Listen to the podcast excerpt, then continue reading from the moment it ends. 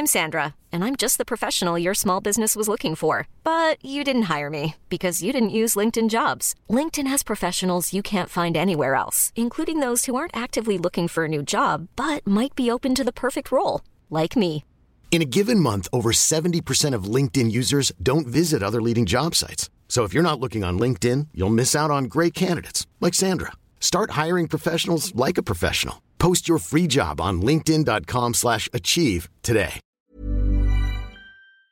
Est-ce la fin? Est-ce que l'on vient d'assister à la fin de la mobilisation contre la réforme des retraites portée par le président de la République? Alors il y a énormément de choses à analyser euh, aujourd'hui. On va donc voir tout ça ensemble, le débat sur le caractère potentiellement anti-démocratique, la question aussi de la suite du quinquennat du président euh, français. Salut c'est Hugo, j'espère que vous allez bien. C'est donc le sujet à la une des actualités du jour.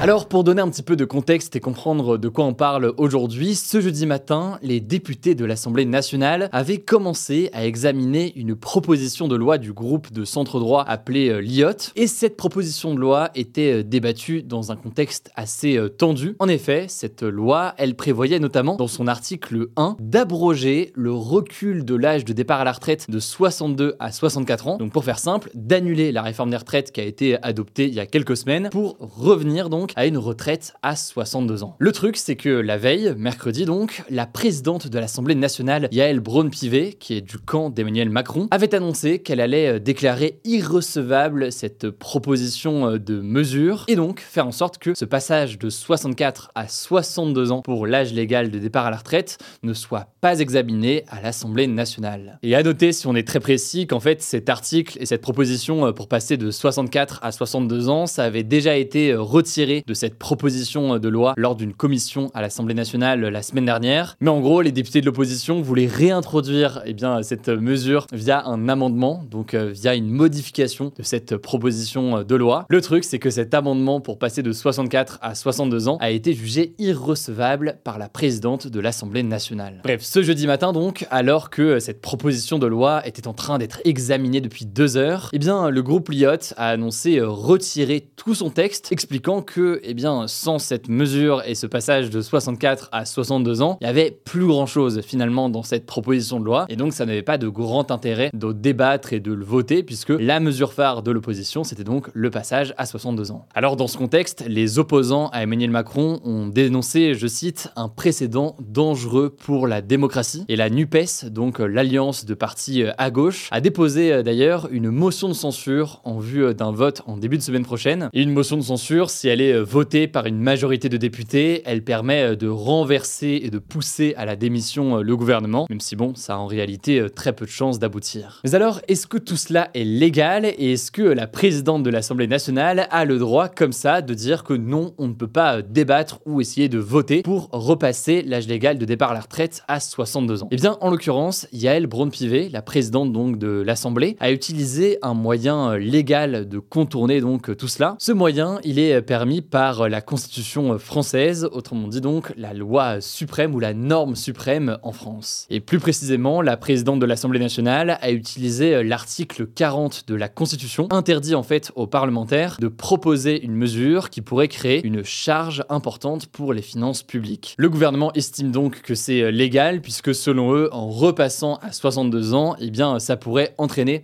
eh bien un problème d'un point de vue du financement euh, des retraites et donc poser justement un problème du point de vue des finances. Et vous l'aurez compris donc, au-delà du caractère légal, c'est la question plus démocratique et la méthode en fait qui fait débat, d'ailleurs l'utilisation euh, du 49.3 à l'époque. En effet, selon un sondage Elab, 71% des Français souhaitaient que la proposition de loi soit débattue et votée à l'Assemblée nationale. 64% d'entre eux souhaitaient même que cette loi soit adoptée pour revenir donc à 62 ans au lieu de 64 ans. Autrement dit donc, il y a un débat sur eh bien, la méthode qui a été employée ici et sur son caractère démocratique. En tout cas, ce qui est sûr, c'est que c'était le dernier moyen légal dont disposaient euh, les députés de l'opposition pour contester cette réforme des retraites. Mais du coup, est-ce que ça veut dire que c'est la fin de la contestation et des manifestations? Bon, déjà, ce qui est sûr, c'est que toutes les mesures entreront en vigueur le 1er septembre. C'est ce qu'a annoncé le ministre du Travail ce matin sur France Inter. Par ailleurs, les premiers décrets, donc notamment celui sur le report de l'âge légal de départ à la retraite de 62 à 64 ans, ont déjà été publiés ce week-end au journal officiel. La réforme des retraites va donc s'appliquer dès cette année, avec donc ce fameux report progressif de l'âge de départ à la retraite. Mais le député du groupe Lyot, Charles de Courson, a mis en garde ce matin contre un possible regain de colère et de violence suite à cette réforme des retraites. Il pointe du doigt aussi un risque de désintérêt pour nos institutions, avec le sentiment donc chez une partie de la population de ne pas être écouté ou entendu par l'Assemblée nationale ou alors par le gouvernement. Ça c'est donc sur le risque à long terme d'embrasement ou alors de contestation de colère qui pourrait réapparaître d'une façon ou d'une autre. En tout cas dans l'immédiat, Laurent Berger, le secrétaire général du syndicat la CFDT, a estimé ce matin sur France Info que c'était effectivement la fin de la bataille, mais évoquant, je cite, une défaite productive. Alors pourquoi une défaite productive? Eh bien parce que même si cette réforme des retraites a été adoptée, ça a été quand même plusieurs mois où on a vu les syndicats très présents et capables finalement de mobiliser euh, beaucoup de monde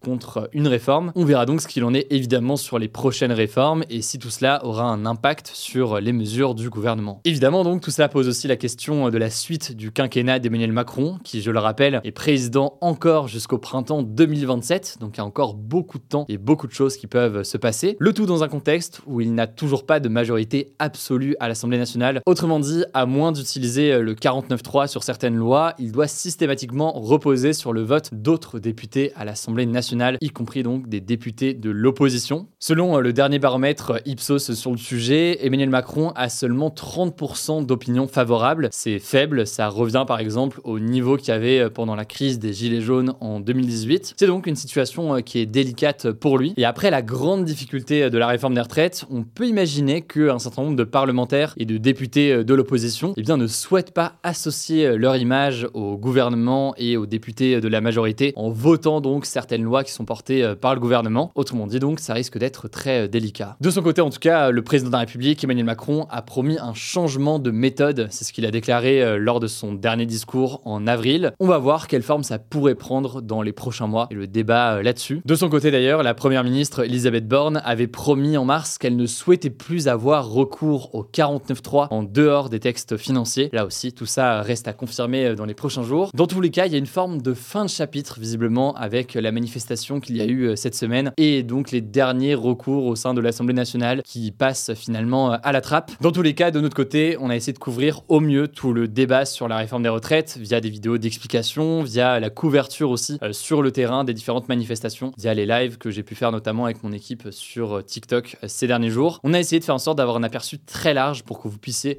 vous faire une opinion et comprendre ce qui se passe euh, en ce moment. On continuera évidemment à suivre tout ça dans les prochains jours. Je laisse la parole à Paul pour les actualités en bref et je reviens juste après. Merci Hugo. On commence aux États-Unis. New York est plongée dans le chaos. La ville est devenue pendant quelques heures la ville la plus polluée du monde, devant des villes d'Inde et du Pakistan qui d'habitude sont en tête de ce classement. Vous avez peut-être vu passer ces images stupéfiantes. La ville est plongée dans un épais brouillard orange. Mais alors que se passe-t-il à New York? Eh bien en fait, c'est la fumée des incendies qui ont lieu en ce moment dans l'est du Canada qui s'est propagée jusqu'aux États-Unis et notamment jusqu'à New York. Ça provoque donc une très grosse dégradation de la qualité de l'air avec un taux très élevé de particules fines, un taux très mauvais pour la santé selon les indicateurs. En conséquence, les autorités ont demandé aux New-Yorkais de rester chez eux, de ne pas sortir à l'extérieur et d'utiliser des masques pour se protéger. Alors la situation pourrait durer. Les services météo estiment que les fumées pourraient rester encore une ou deux semaines selon le vent. Et alors cette actu, c'est en tout cas un signe très concret de la manière dont le changement climatique va affecter nos vies dans les années à venir. Et on continue avec une deuxième info liée au changement climatique justement. C'est un chiffre révélé par une nouvelle étude internationale qui a été publiée dans la revue Earth System Science Data. Le rythme du réchauffement climatique sur la planète serait désormais de 0,2 degrés en plus par décennie, un rythme inédit et en accélération. Et la conséquence de tout ça, selon les chercheurs, c'est que la barre des 1,5 degrés de réchauffement devrait être franchie au début des années 2030. Cette barre qui est très symbolique, c'est l'objectif le plus ambitieux des accords de Paris sur le climat en 2015. Et autrement dit, c'est une nouvelle preuve que le rythme et l'ampleur de l'action pour le climat ne sont pas suffisants aujourd'hui à l'échelle mondiale. Et décidément, beaucoup de climat aujourd'hui dans ces actus en bref, puisqu'on continue avec une actu en France qui est liée à l'adaptation au changement climatique. Le gouvernement a dévoilé ce jeudi 15 mesures pour s'adapter précisément aux vagues de chaleur et aux canicules qui sont amenées à devenir plus intenses et plus fréquentes en France dans les années à venir. Alors parmi ces mesures, il y a des mesures d'abord de prévention, l'envoi de SMS et la diffusion de messages de prévention dans les transports sur les bons gestes à avoir en cas de canicule, ou encore l'envoi de guides aux entreprises et aux établissements scolaires pour améliorer la température dans les bureaux et les salles de classe. Il y a aussi des mesures plus axées sur les solutions. Il est question d'un recensement des îlots de fraîcheur et des fontaines publiques pour aider les gens à trouver un point d'eau pour se rafraîchir. Il est question aussi d'aménagement horaire sur les chantiers pour que les ouvriers puissent commencer potentiellement plus tôt leur travail. Il est question aussi d'interdiction de transport d'animaux vivants entre 13h et 18h les jours de canicule. On continue avec une quatrième info en France. C'est un drame qui a eu lieu ce jeudi. Une attaque au couteau dans un parc d'Annecy en Haute-Savoie. Une attaque qui a fait six blessés et parmi elles trois enfants d'environ 3 ans. À l'heure où je vous parle, sur ces six victimes, eh bien il y en a trois qui ont leur pronostic vital engagé. Alors l'agresseur présumé a été interpellé par la police. Il n'est pas blessé. Il s'agit d'un homme de 31 ans de nationalité syrienne qui il y a 10 ans s'était réfugié en Suède et ce statut de réfugié faisait qu'il pouvait circuler donc librement dans l'Union européenne. À ce moment-là, il se disait chrétien de Syrie et selon une source proche du dossier, eh bien au moment de son interpellation, il portait une croix et un livre de prière chrétien. Les autorités ont précisé qu'il n'était connu d'aucun service de renseignement et qu'il n'avait pas d'antécédents psychiatriques identifiés et les autorités ont aussi précisé que pour l'instant la piste terroriste était exclue. Alors toute la classe politique a condamné cette attaque. Le président Emmanuel Macron a dénoncé, je cite, une attaque d'une lâcheté absolue. De leur côté, la première ministre Elisabeth Borne et le ministre de l'Intérieur Gérald Darmanin se sont rendus sur place et une minute de silence a été observée à l'Assemblée nationale. Cinquième actu en France, c'est une potentielle grosse évolution dans les enquêtes judiciaires. La police judiciaire pourrait maintenant être autorisée à activer à distance les caméras et les micros des téléphones dans certaines enquêtes et il pourrait aussi accéder à la géolocalisation en temps réel, toujours via le téléphone de l'accusé, ça pour les infractions passibles d'au moins 10 ans de prison. Alors ces deux mesures, elles font partie d'un projet de loi qui est voulu par le gouvernement et si on vous en parle aujourd'hui, c'est que le texte a été adopté ce mercredi par le Sénat avec quelques modifications. Désormais, il va passer devant l'Assemblée et alors ça fait fortement débat. La gauche s'oppose à ces deux mesures, elle y voit une attaque aux libertés individuelles et la porte ouverte à une surveillance généralisée. De son côté, le ministre de la Justice explique que ça va être encadré et qu'il faudra à chaque fois que ce soit pour les micros, la caméra ou la géolocalisation, que ce soit d'abord approuvé par un juge. Et il explique qu'en fait, notamment les micros, sont des techniques qui sont aujourd'hui déjà utilisées par les enquêteurs, mais les enquêteurs les posent eux-mêmes, ces micros, non sans risque. Et donc, il s'agit ici d'adapter les moyens d'investigation aux évolutions technologiques pour plus de sécurité des enquêteurs. On vous tiendra au courant de l'évolution des débats à l'Assemblée. On continue avec une autre actu qui a fait polémique en France. Ça se passe à Carnac en Bretagne. 39 menhirs vieux d'au moins 7000 ans ont été détruits pour construire